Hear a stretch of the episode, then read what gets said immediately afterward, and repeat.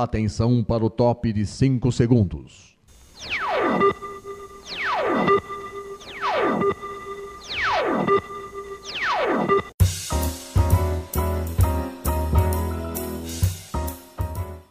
Está no ar o programa Making Off.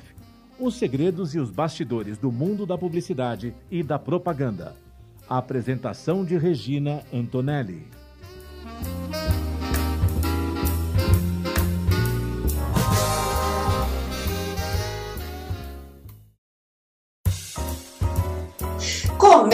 Mais um Making Off aqui na Rádio Mega Brasil Online, no canal do YouTube da Mega Brasil Comunicação e no podcast no Spotify. Sempre trazendo um convidado que vai falar dos bastidores de uma ação de comunicação para atingir seus públicos de interesse. E o papo de hoje, gente, é sobre os bastidores da campanha para celebrar o Dia Mundial do Doce de Leite, ingrediente do principal produto da Dom Luiz, a empresa especializada na fabricação de coquetéis alcoólicos à base de doce de leite, reconhecida por Dom Luiz Dulce de Leite Cream. A iniciativa contou com um vídeo, tá? Que inclusive eu vou deixar aqui o, o, o link para vocês acessarem, um novo drink tá? produtos personalizados e ação simultânea com influenciadores de sete estados brasileiros. Para falar, gente, sobre esse assunto, nós vamos receber, nós estamos recebendo aqui o Luiz Felipe Nato, que ele é gerente de marketing da Dom Luiz. O Luiz, ele iniciou no mercado de trabalho como estagiário de marketing na rede Sal e Brasa Grill Express. Ele trabalhou em projetos de consultoria de marketing na empresa Júnior da Universidade Federal da Bahia, na qual está cursando administração de empresas. E está há dois anos na Dom Luiz, onde também começou como estagiário. Luiz Felipe, muito obrigada por você estar aqui com a gente, tá? Para contar sobre essa campanha né, do Dia Mundial do Doce de Leite, muito interessante, tem tudo a ver, né? Agora, é, me diz uma coisa, você é da Bahia, de Salvador? Isso, Regina. Eu moro aqui faz cinco anos. Na verdade, eu sou de São Paulo, mas vim para cá fazer, fazer faculdade. E é a sede da Dom Luiz, aqui em Salvador, Bahia.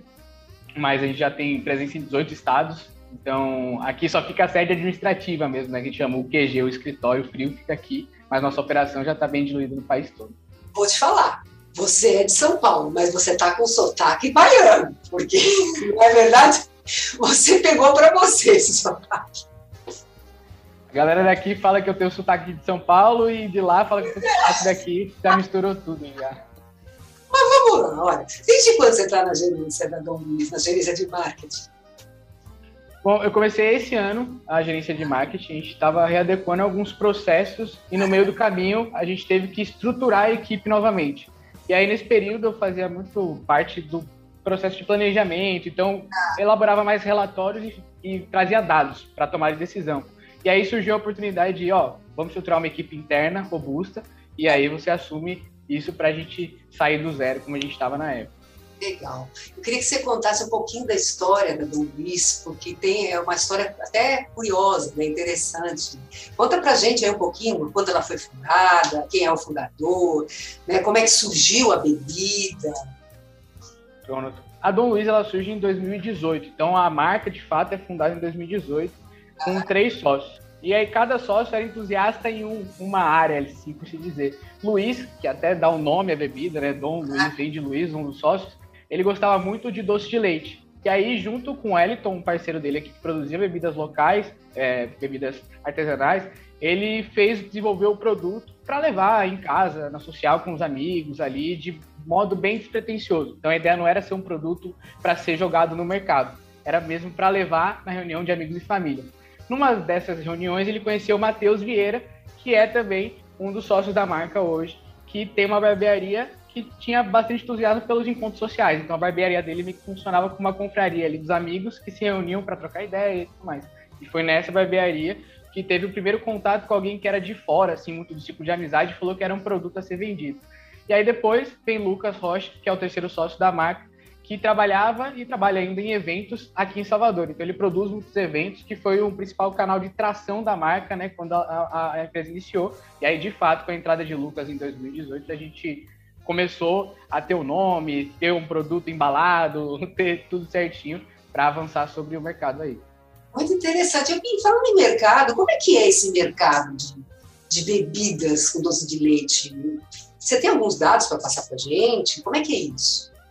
Olha, hoje a gente tem um mercado de bebidas alcoólicas, no geral, muito é, hiperconcorrencial, né, que a gente fala. Então, a corrida está muito indo para os nichos, onde várias marcas estão explorando estilos de vida diferentes. Então, a gente já vê cerveja, que antes tinha quatro, cinco marcas à escolha, tendo cerveja só para um público mais fitness, com baixas calorias, até cervejas artesanais, com gostos diferentes, misturas diferentes. Então, a gente é, encara um cenário geral de bebidas alcoólicas nesse sentido.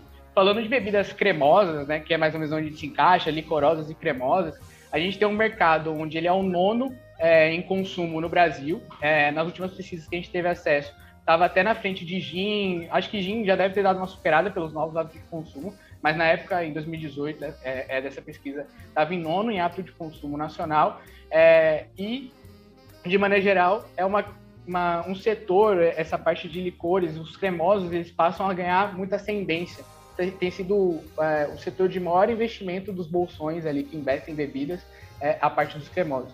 Então, dando um, um, um, um cenário geral, ele é o cenário de bebidas alcoólicas hiperconcorrência, vai para os nichos e é onde a gente tenta explorar as bebidas cremosas e tentar rejuvenescer a categoria de licores também. A gente vê ela muito pautada em produtos internacionais que tem um posicionamento menos versátil, então, comparando aqui com produtos que ficam muito na, no bar de casa ali um tempo, que você bebe digestivo, devagarinho, dura um, dois, três anos a garrafa. A nossa proposta é para um público um pouco mais jovem e que a gente consiga imprimir um, um rápido giro ali. Então, beber em drinks, beber em festas, em momentos onde a garrafa vai em basicamente meia hora, uma hora ali de consumo.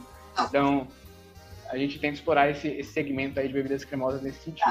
Ah. Falando um pouquinho mais do perfil do público, você falou que é um perfil jovem, né? Então, mas e aí? Quais são os hábitos desses jovens? Vocês, vocês têm dados sobre isso? Sim. Quanto, quanto, mais a gente avança ao mercado, então começou uma operação Bahia, Espírito Santo e Aracaju foram os primeiros estados onde a gente avançou. É, é por ser estado do Nordeste, principalmente Bahia e Aracaju, né, Espírito Santo faz parte do Sudeste, a gente tem tipos de consumo muito distintos. Então aqui as bebidas licorosas são muito famosas no São João. Então é em junho onde a demanda explode e o produto acontece. Isso de início para a gente sempre foi um desafio superar isso, né? Vencer essa sazonalidade e ser um produto consumido o ano todo. E a gente foi avançando ao longo do tempo e foi explorando novos públicos e tipos de consumo diferentes, até culturas diferentes de entendimento. Né? A gente estava conversando antes de entrar aqui um pouco, que é engraçado que no Brasil você tem vários perfis, até de comunicação, marketing e de consumo, também não poderia ser diferente. Então, o nosso público hoje, ele se concretiza na faixa de 24 a 44 anos, um perfil de pessoas que se conectam a momentos sociais e querem ter um consumo de uma bebida premium complementar ao que ele já, já traz ali no ambiente dele. Então a gente nunca tenta se posicionar como uma bebida que vai concorrer contra um uísque, contra um gin, contra um vinho, contra uma cerveja. A gente quer estar associado a esse momento de consumo dessas bebidas. Então, de forma geral, isso nos ajuda a ações promocionais e ações e campanhas de marketing, tanto para divulgar um drink em parceria com outras indústrias, mas também para entrar nesse hábito de consumo de maneira mais fácil.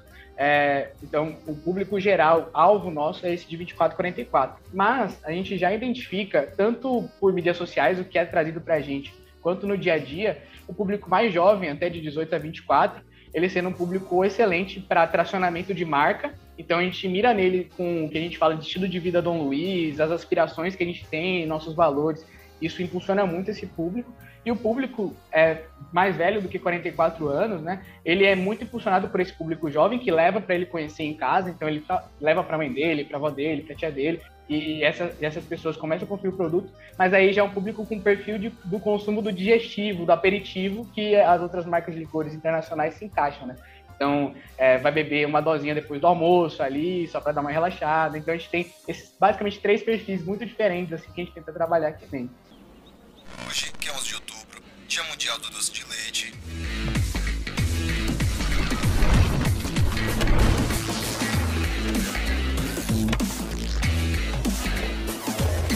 E pra quem não tá sabendo, hoje é o Dia Mundial do Doce de Leite, dia 11 de outubro.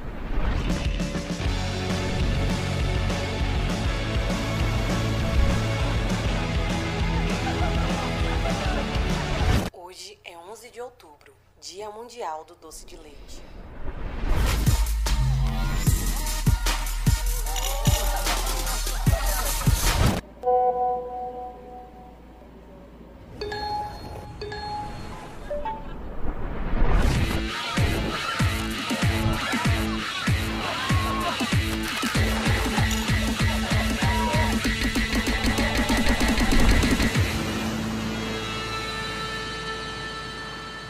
E vocês acabaram de ver, vocês que estão no YouTube e vocês que estão no podcast, na rádio, acabaram de ouvir o vídeo né, que faz parte da campanha da Dom Luiz em comemoração ao Dia Mundial do Doce de Leite, gente. Né, vocês viram aí que bacana?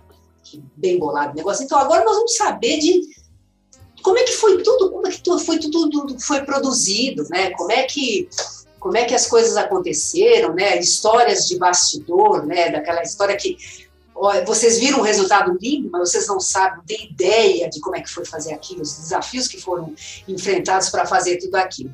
Mas vamos lá. Luiz Felipe, me diz uma coisa. Essa é a primeira vez que vocês estão fazendo uma campanha em comemoração ao Dia Mundial do Doce de Leite ou não? Vocês já fizeram outras? Não, esse é o terceiro ano consecutivo que a gente explora, tenta explorar o dia 11 de outubro como o Dia Mundial do Doce né? Em 2019 foi uma comunicação bem institucional, um post no feed do Instagram, mais para pontuar ali que a gente lembrou da, que a data existia, mas não deu tempo de realizar nenhuma ação. No ano passado surge o mote Se é Doce de Leite é Dom Luiz para tentar conciliar o próprio doce de leite à marca Dom Luiz, né, e transformar a data uma data nossa. A gente teve um vídeo institucional e uma ação em ponto de venda bem pequena, mas era substituir o rótulo do Dom Luiz escrevendo doce de leite ao invés da marca. Então, a gente tentava linkar se a doce de leite do Dom Luiz com esse conceito. E nesse ano, de fato, que a gente investiu mais é, em explorar esse conceito da campanha e abranger mais ações, né? Até interligar ações aí, como a gente vai falar um pouquinho daqui a pouco. Então, agora me diz uma coisa. O pessoal viu o vídeo, né? Um dia, um dia é pouco, né? Queria que você falasse um pouquinho como é que foi a ideia desse vídeo, por que, que vocês decidiram ir por esse caminho, né? O que, qual que é o conceito disso tudo? O que, que vocês pensaram? Conta um pouco para a gente disso. Falando do dia pouco e até trazendo um, um, cenário de bastidor, o dia 11 de outubro desse ano caiu numa segunda-feira e é pré-feriado. Já é uma data que fica enroscada ali com o feriado de 12 de outubro e caiu justamente numa segunda-feira, onde muita gente não iria enforcar, porque às vezes pegou férias no tempo da pandemia, não conseguia pegar mais feriados. E a gente tentou pensar com isso e a gente teve discussões com uma agência parceira para chegar nesse conceito que um dia é pouco. Um dia é pouco para quê? Um dia é pouco para viver o que a gente prega em termos de estilo de vida da marca e termos de consumo também. Então, dentro de um dia, a gente encara que o nosso produto se encaixa em várias possibilidades ali. Então, a ideia era pegar o conceito do Dia Mundial Doce de Leite e fa falar que todo dia poderia ser um Dia Mundial Doce de Leite vivendo todas as experiências do Luiz. Então, esse foi o conceito por trás e um dos problemas que a gente enfrentou também. Pois é. E me diz uma coisa, como é que foi? Vocês gravaram na pandemia mesmo? É, como é que vocês fiz, como é que vocês lidaram com essa situação, né? Porque é, quanto tempo vocês começaram a gravar esse vídeo antes, né? Porque ele foi ao ar em outubro, né? E quanto tempo antes vocês começaram a pensar até na campanha como um todo? Sim, foi um, foi um grande desafio. A gente gravou na pandemia uns dois meses antes de sair ali em outubro. Então, desde o tempo da ideação, execução do vídeo, campanha, coordenação das ações, para trazer no dia de fato, ali no dia 11 de outubro. Então, foram dois meses de desenvolvimento, porque a gente tem um período pré esses dois meses que foi São João, que a gente volta muito as nossas ações para as campanhas de venda que a gente tem. Então, com equipe chuta e tudo mais, a gente teve que voltar para fazer uma campanha para São João e acabou, a gente já emendou com a campanha do Dia Mundial do Estilete. A gente teve esse desafio de gravar na pandemia, que foi o primeiro vídeo que a gente tinha um casting grande. É, grande assim, né? Foram um total de 15 pessoas, contando equipe interna e, equipe externa, atores, produtores e tudo mais, é, para participar do vídeo, do, da, da, concepção da campanha. Então a gente teve que dividir bem o, as locações. Então, um era no ambiente aberto, você pode ver no vídeo que tem bastante filmagem em ambientes abertos para ninguém ficar muito junto ali. E quando eu tinha cenas em ambientes mais fechados, priorizava uma, duas pessoas no máximo para compor aquela cena. É, e sempre era um debate trazer. A gente vai compor mais pessoas, que vai trazer mais riqueza para o vídeo, de cenas e possibilidades, ou a gente faz de maneira enxuta, como a gente decidiu fazer, para não ter nenhum tipo de problema, não só publicitário, de alguém olhar aquilo e ver que, pô, teve algum tipo de aglomeração e tudo mais, mas também respeito a quem está participando, da equipe se expor, das pessoas que estão participando do vídeo também se expor. Então a gente tentou tomar esses cuidados ao máximo aí nesses dois meses de produção. Pois é. E, e, me diz uma coisa, você tem várias pessoas que são muito jovens, que estão, né, fica aquela história, não, porque hoje é segunda-feira, porque hoje né, é terça-feira e tal, não sei o quê. Como é que vocês escolheram esse, é, esse, esses atores? Né? Qual, era o perfil que vocês estavam buscando?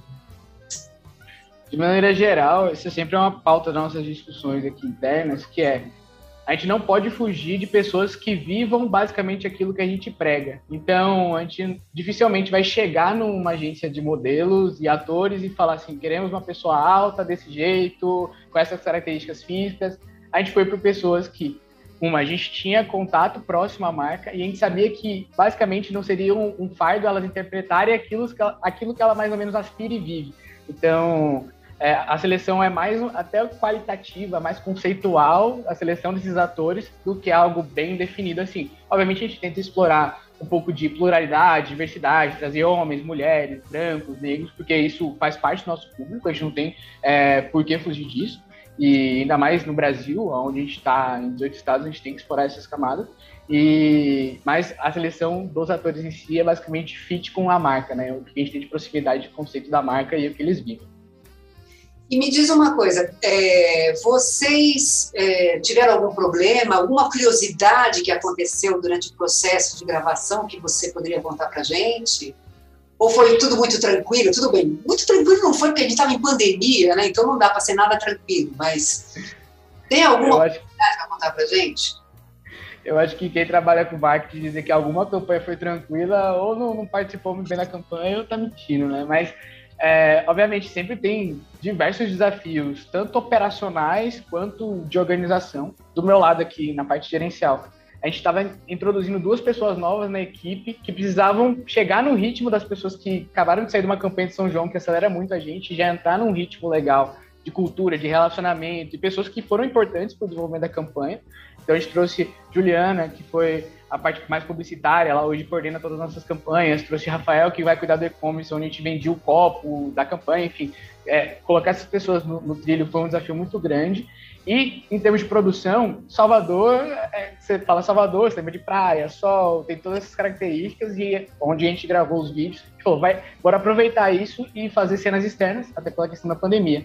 E aí no dia amanheceu aquela nuvem na frente do, do sol, tempo nublado, e aí espera para produzir, ver se vai, e aí os, tinha atores já em outro lugar, e aí demora assim para produzir uma cena para ir para outro lugar, e cidade, cidade grande você tem que ter um tempo de deslocamento é, grande ali. E teve um outro detalhe também, que isso aí foi talvez um dos mais aterrorizantes, foi que na noite anterior da gravação do vídeo, uma pessoa que ia participar do casting cancelou, não falou que não ia dar para ir e, e aí a gente teve que de 8 horas da noite, quando a gente recebeu a notícia, às 6 da manhã, quando ia iniciar a primeira cena, encontrar uma pessoa, porque já estava com o número de pessoas reduzido e não tinha como tirar mais ninguém ali, pra, pra, porque senão o vídeo perderia total sentido. Caramba! E me diz uma coisa, o pessoal realmente estava bebendo a bebida ou não? Ou era alguma coisa cenográfica? No, no bastidor, sempre, sempre a gente toma, a gente confraterniza depois, durante, a gente sempre deixa tentar um clima mais leve possível. Mas durante o vídeo não pode, né? A gente tem restrições ali por lei, que a gente até é, às vezes se esbarra nelas de não poder é, conciliar muito esporte e a bebida, não pode beber diretamente quando é um vídeo publicitário ou uma propaganda de influenciador. Então, no bastidor a galera bebia, mas na cena ali é mais, mais enfeitado. Mas, vamos lá, mas nos. É, os, os, atores, eles beberam, beberam, ou eles é, estavam e... outra coisa. Eles estavam bebendo uma coisa que parecia ser, mas não era. Não, bebia, bebia o drink, inclusive, que a gente vai fazer aí. Ah, então tá bom. Mas olha só. Olha só, nós vamos fazer o seguinte agora, gente.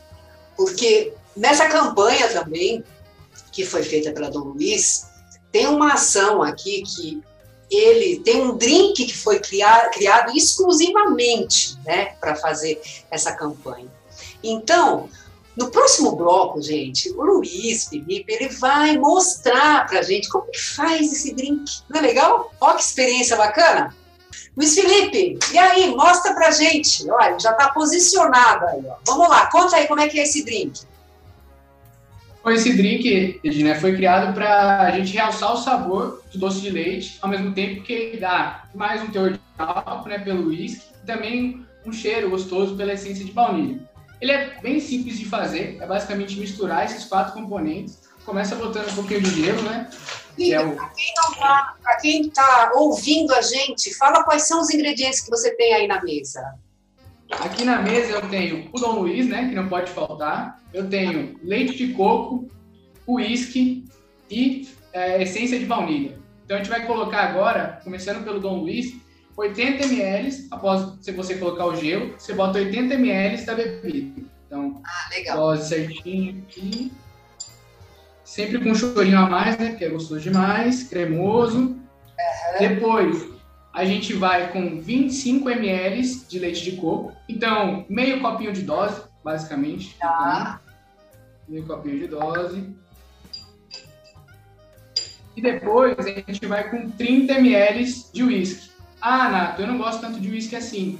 Dá para ter variações com vodka, se você gosta de um sabor mais neutro, que não interfere tanto no sabor do uísque. O uísque também, se você quiser botar só um pouquinho para dar mais aquele amargor, fica legal também. É, e aí a gente vai botar 30 ml de, de uísque aqui. É o uísque da sua preferência, tá? A gente não, não tem um uísque preferido aqui, não. E para finalizar com chave de ouro, a gente bota duas gotinhas de essência de baunilha. Só para finalizar o drink e depois mistura tudo e é só beber. Uma, duas, aí, ó. Pronto, drink feito. A gente vai pegar aqui, dar uma misturadinha nele. Muito legal. E aqui a gente tem o drink Dulce de Leite, que ele realça o sabor do Dom Luiz, tem essência de baunilha e também para aqueles que gostam de um esquinho, ele mistura também um pouco dessas três coisas aí. Muito legal, muito legal. Eu vou, é, eu vou ver para a gente colocar essa receita aqui para o pessoal não perder, né? Para quem está tá vendo a gente, ou mesmo a gente colocar na descrição né, de, do vídeo, do, do podcast também, para o pessoal copiar essa receita e fazer que com certeza deve ser muito legal e deve dar um twin bacana, né? Porque deve subir pra caramba, mas deve ser muito gostoso mesmo. Bom, gente, enquanto isso, o, o Luiz Felipe ele vai se ajeitar de novo, porque a gente tem muita conversa ainda para falar com ele, tá? Porque ele ainda vai falar das outras ações que foram é, foram feitas né, nessa campanha em homenagem ao Dia Mundial do, leite, do Doce de Leite, né, que teve esse novo drink que ele, que ele colocou, né, que ele apresentou para a gente, também tiveram produtos personalizados. Que produtos são esses e por que vocês decidiram né, que nessa campanha teriam produtos específicos para estar, tá, de repente, oferecendo para o consumidor? É. Como eu disse, a gente teve duas, dois anos anteriores a esse ano de campanha do Dia Mundial do Leite. E neles a gente mais posicionava a, a marca e não induzia o consumidor a tomar nenhum tipo de ação. Então a gente não levava ele a um ponto de venda, fazer a compra, não levava ele a um bar e restaurante para viver a experiência. Então a gente trouxe um copo exclusivo da campanha que teve venda no período ali de outubro. É, a gente ainda pensa se vai voltar com ele ou não, a gente fica com medo de perder esse tom de exclusividade que foi da campanha específica do Dia Mundial do Doce de Leite. É, mas quem sabe a gente lança um colecionável aí pro ano que vem, né? Que esse copo ele foi bem legal. É, e a ideia era basicamente essa: trazer uma coisa além do produto que pudesse ser comercializada na data, que remetesse à data específica, junto com o drink e também com o Dom Luiz. Então, mas esse copo as pessoas encontram ainda? Ou não? No nosso site ele esgotou. É, a gente pensa em lançar uma nova remessa, mas tudo que a gente produziu acabou. E aí, a gente fica com esse porém aí, se a gente vai lançar um novo ou não. Mas acho que pela repercussão que vai dar aqui, a gente vai lançar sim. Muito bom, muito bom, muito bom. Mas vocês também fizeram parcerias com influenciadores. Tudo bem, eu não vou perguntar por quê, porque é óbvio, gente. O influenciador hoje é um, uma ferramenta, vamos dizer assim, muito importante né, para alavancar né, é, a, a, imagem até né, de uma empresa. Né? Mas vamos lá, quantos influenciadores, quem eram esses influenciadores, né? De quais regiões do Brasil? Porque eu vi que são várias regiões do Brasil, né? Que, qual que é o perfil desses influenciadores e o que, que eles fizeram, né? De repente, para estar tá, é, fazendo com que a, a marca é, aparecesse mais, que a campanha fosse mais vista. Conta para a gente como é que foi isso. Sobre os influenciadores, acho que também já disse isso, não precisa nem explicar muito o porquê trazer influenciadores, mas a nossa visão é potencializar nossas ações. Como a gente tem vários estados que têm o produto, muitas vezes a nossa marca não chega com tanta força nesses estados. Então, muitas vezes, um, um influenciador ele vai ter muito mais seguidores do local do que a gente, é, mesmo ele sendo um influenciador com 25 mil seguidores, 50 mil seguidores, ele tem muito mais seguidor do local do que a gente. Então, é uma maneira de a gente potencializar a ação. Sobre a escolha dos influenciadores, a gente segue bem o padrão é, de fit com a marca que a gente prioriza até para os atores. Então, isso funciona para o time interno, para quem se conecta a gente com o ator e para os influenciadores também. É o que a gente imagina que sempre funcionou, que leva a marca adiante. Então, são além de influenciadores, são parceiros da marca. Muitos ali já consomem o produto há muito tempo e a gente faz ações com eles com recorrência é, e a gente tentou priorizar pessoas que falassem de drinks e tivessem bons conteúdos. Então, muito mais do que qualidade, é, muito mais, aliás, do que quantidade de seguidores, era a qualidade desses influenciadores para a gente, que vale muito. Então, é, fit com o estilo de vida que a gente prega aí para a marca. No total, foram 25 influenciadores acionados em sete estados. Então, a gente teve influenciador em São Paulo, no Rio de Janeiro, em Maceió, Aracaju, Salvador, né, que é a nossa sede, e Fortaleza. Então foram as capitais que a gente ativou esses influenciadores. E aí, falando no modelo de ação bem rápido, a gente teve dois modelos de influenciadores assim para ativar, né? Uns que recebiam um kit da marca, que era composto por cinco materiais diferentes ali para ativar os cinco sentidos, e a outra vertente dos influenciadores era de ter a experiência que o cliente iria ter no ponto de venda. Então foi onde a gente conectou todas as pontas: conceito de marca, influenciador e venda a gente trouxe os influenciadores, levou, na verdade, eles para os bares e restaurantes que tinham o drink disponível durante a campanha. Então, acabou que eles acabaram cobrindo é, toda essa esse dia, essa jornada, né, deles e além de divulgar o produto, divulgar a experiência, são pessoas próximas à marca, então eles acabavam nem sendo um post tão publicitário assim, né, uma ação tão publicitária. É, realmente a gente dá apoio para essa galera que estava próxima da gente. Então, de influenciadores no geral, foi isso que a gente executou. Me diz uma coisa, vocês pesquisaram para saber o perfil desses desses é, influenciadores? Tipo, assim, não, esse cara com certeza ele vai amar o nosso produto e ele só, só ele vai repercutir muito no nosso produto. Vocês fizeram esse trabalho também, que seria um trabalho, entre aspas, de curadoria, vamos dizer assim? A gente faz, é, a gente já tem uma lista bem grande de pessoas que a gente, com recorrência, envia garrafas sem pretensão de post nem nada. Então é um bastidor nosso aqui. A gente prefere que a pessoa goste do produto. Se um dia ela postar, se um dia a gente estiver de relance numa foto, isso já vai agregando um pouco mais para circular o cliente ali. Então a gente já tem uma base bem estabelecida aqui dentro. Só que quando a gente vai realizar uma ação nova, principalmente que a gente ia conectar vários restaurantes, a gente ativa nossos fornecedores locais. Então a gente tem representantes em cada, cada estado que a gente ativar para falar, ó, oh, você conhece um perfil de pessoa assim, assim, assim, que tem um ciclo de influência bacana, que tenha seguidores, mas que está é, no ambiente de experiência, festas, gosta de frequentar bares e restaurantes, produz um conteúdo bom. Então, localmente, a gente recolhe essas informações. Porque a distância aqui na sala fria do escritório é muito difícil também fazer uma pesquisa é, muito bem certinha do que acontece em Fortaleza, por exemplo. Mesmo é, é muito difícil. É verdade, é difícil mesmo. Agora me diz uma coisa, em termos de resultados para a marca, tá? Os resultados que vocês obtiveram nas redes sociais, né? Com, com toda a divulgação que vocês fizeram, o que, que você poderia destacar para a gente que foi importante, que foi, que foi bacana para vocês? Na concepção da campanha, a gente queria que fosse uma campanha que ganhasse um alcance grande. Então, atingir o máximo de pessoas possível, possíveis com o conceito da marca e, se possível, chamar elas para algum tipo de ação, seja comprar o produto no e-commerce, seja ir num bar, restaurante que tinha um produto, ou simplesmente tomar um Dom Luiz no dia ali que ele já tinha guardado e lembrar da marca no dia. É, falando de resultados, a gente postou o vídeo, né? A gente teve a veiculação do vídeo no YouTube e no Instagram. No YouTube já, já o vídeo já está com mais de 23 mil visualizações. E no Instagram, durante o período de veiculação dos conteúdos da campanha, não somente o vídeo, a gente chegou a 700 mil pessoas de alcance e com uma, 1 milhão e 200 mil pessoas de impressão sobre todos os conteúdos publicados ali na, no, no período da campanha.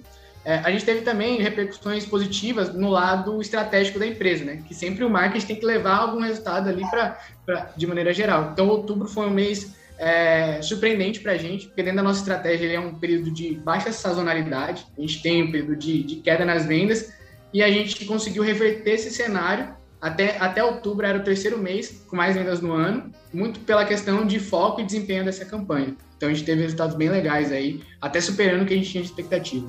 Que bacana isso. Mas vamos lá, Luiz Felipe. Quem quiser conhecer mais sobre a Dom Luiz, quiser saber sobre campanha, sobre os produtos, quais são as formas de contato?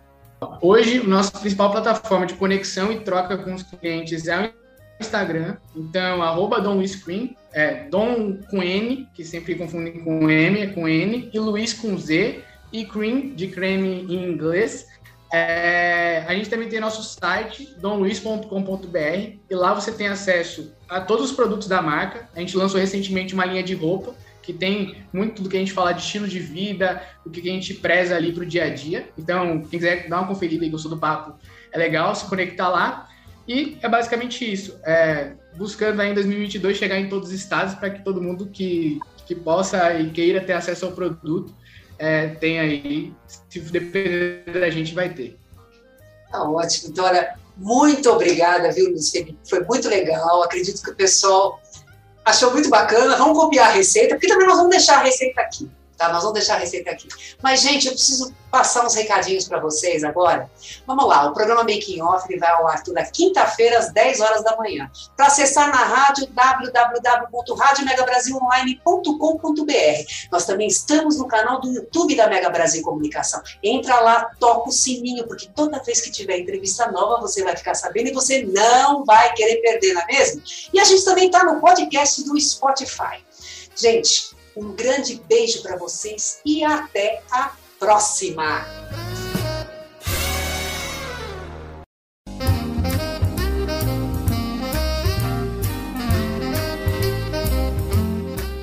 Termina aqui o programa Making Off, revelando os segredos e os bastidores do mundo da publicidade e da propaganda.